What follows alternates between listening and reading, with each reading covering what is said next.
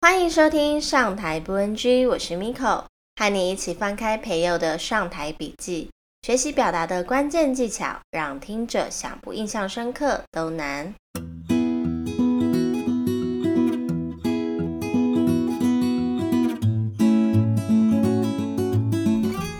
人的大脑很奇妙，比起文绉绉的道理，人们啊更喜欢听故事。要如何把道理用故事的方式包装，让人们愿意听，进而产生共鸣呢？这就是亮点故事行销公开班要和你分享的。培祐老师将带你步骤化的设计出一个又一个具有行销力度的好故事哦，一起来打造你的专属亮点故事吧！报名网址我放在说明栏喽。台北、台中、高雄都是今年最后一场，错过就要等到明年喽。欢迎你来报名哦。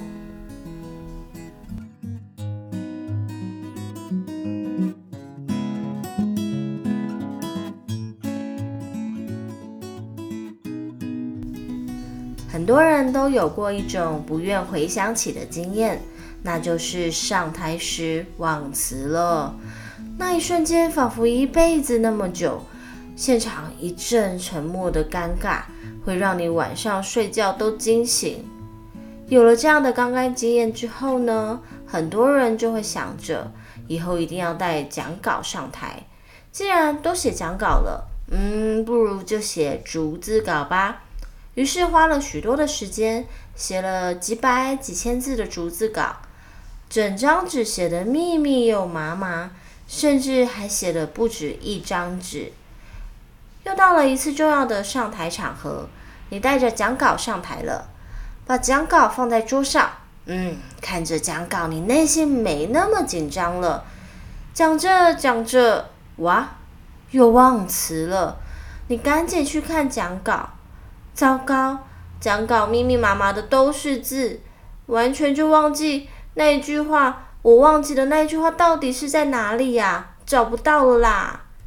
你的额头开始冒汗，现场安静的时间越来越久，你越慌乱，越是找不到那一行字。一个不小心，讲稿还掉到了地上。那一刻，你知道，啊，今天晚上又会被噩梦惊醒了。上台到底要不要带讲稿呢？我认为可以带，但不要带逐字稿，因为你上台就已经很紧张了，忘词的时候还要看密密麻麻的字，真的很难找到重点，只会自找麻烦而已啦。我建议上台带的讲稿只要有关键字就好。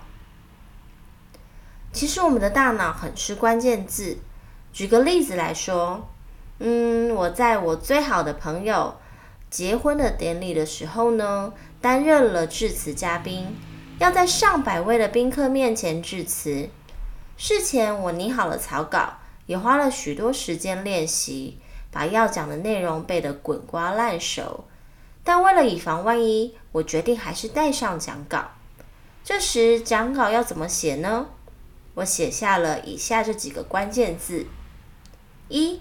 高中糗事，二和新郎相遇，经验，三长大成熟。嗯，当我看到了高中糗事，我就知道我要讲的是好友在高中时运动会发生的糗事。只要看到高中糗事这四个字，我就能想起当时运动会发生的故事。而看到和新郎相遇，经验这七个字。我就会想起我要说的是和好友第一次和新郎相遇的场景。那个时候啊，他的心里有多紧张啊！回到家之后，马上呢就跟我电话连线，告诉我他当时内心有多惊艳，怎么会有个个性和自己如此合拍、兴趣如此相同的男孩子？而当我看到“长大成熟”这四个字时，我就会想起，嗯，在结婚前，我们有一个晚上一起聊聊了结婚后他的规划。他说他结婚后要买房、买车子，还要准备生孩子。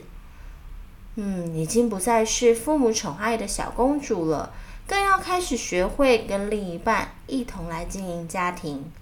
那一刻，我真的感觉到，我最好的朋友已经从女孩变成了女人了。你看，光是这些关键字，我的大脑就可以想起一整串我想要说的话。所以，我们的大脑啊，是很吃关键字的。而且少了逐字稿的束缚，你就是抓大方向来说，说起话来也会更流畅哦。因为不是逐字稿，所以讲稿也不会太大张。可以拿在手上，变成是手卡这样子，看起来也会比较专业。如果拿着一张 A4 纸上台，显得好像没有准备好的样子，对形象也会有小扣分呢。好，我来整理一下今天的重点吧。一，上台可以带讲稿，但不要带逐字稿。二，上台的讲稿以写关键字的方式是最好的。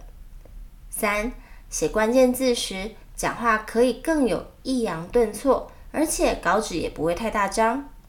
以上就是今天和大家分享的内容哦。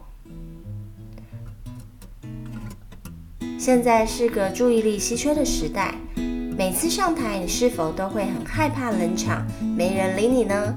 如果你想要有系统逻辑的学习上台吸睛的心法与技巧，欢迎你购买培佑的《极度吸睛》有声书哦。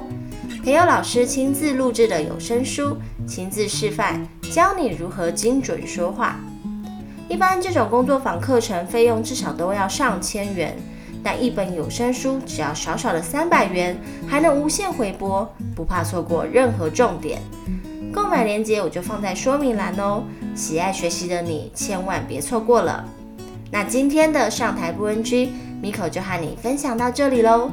接下来每周我还会继续和你分享更多的上台技巧，欢迎你订阅节目，才能第一时间学习到不 NG 的上台诀窍哦。